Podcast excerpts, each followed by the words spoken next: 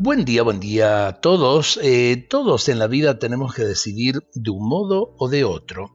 El otro día oí decir a una persona que la vida era la suma de nuestras decisiones.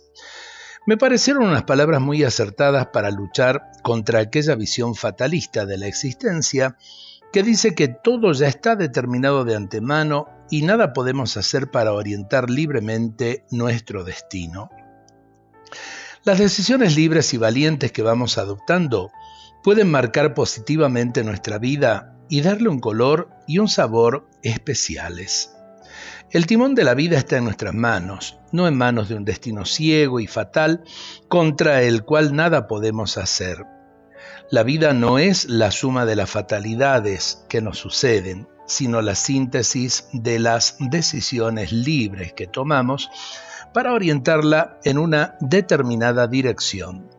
La vida es un maravilloso don que debemos hacer fructificar y para ello debemos tomar a diario decisiones positivas que la orienten debidamente para poder madurar como personas y servir mejor a los otros como hermanos.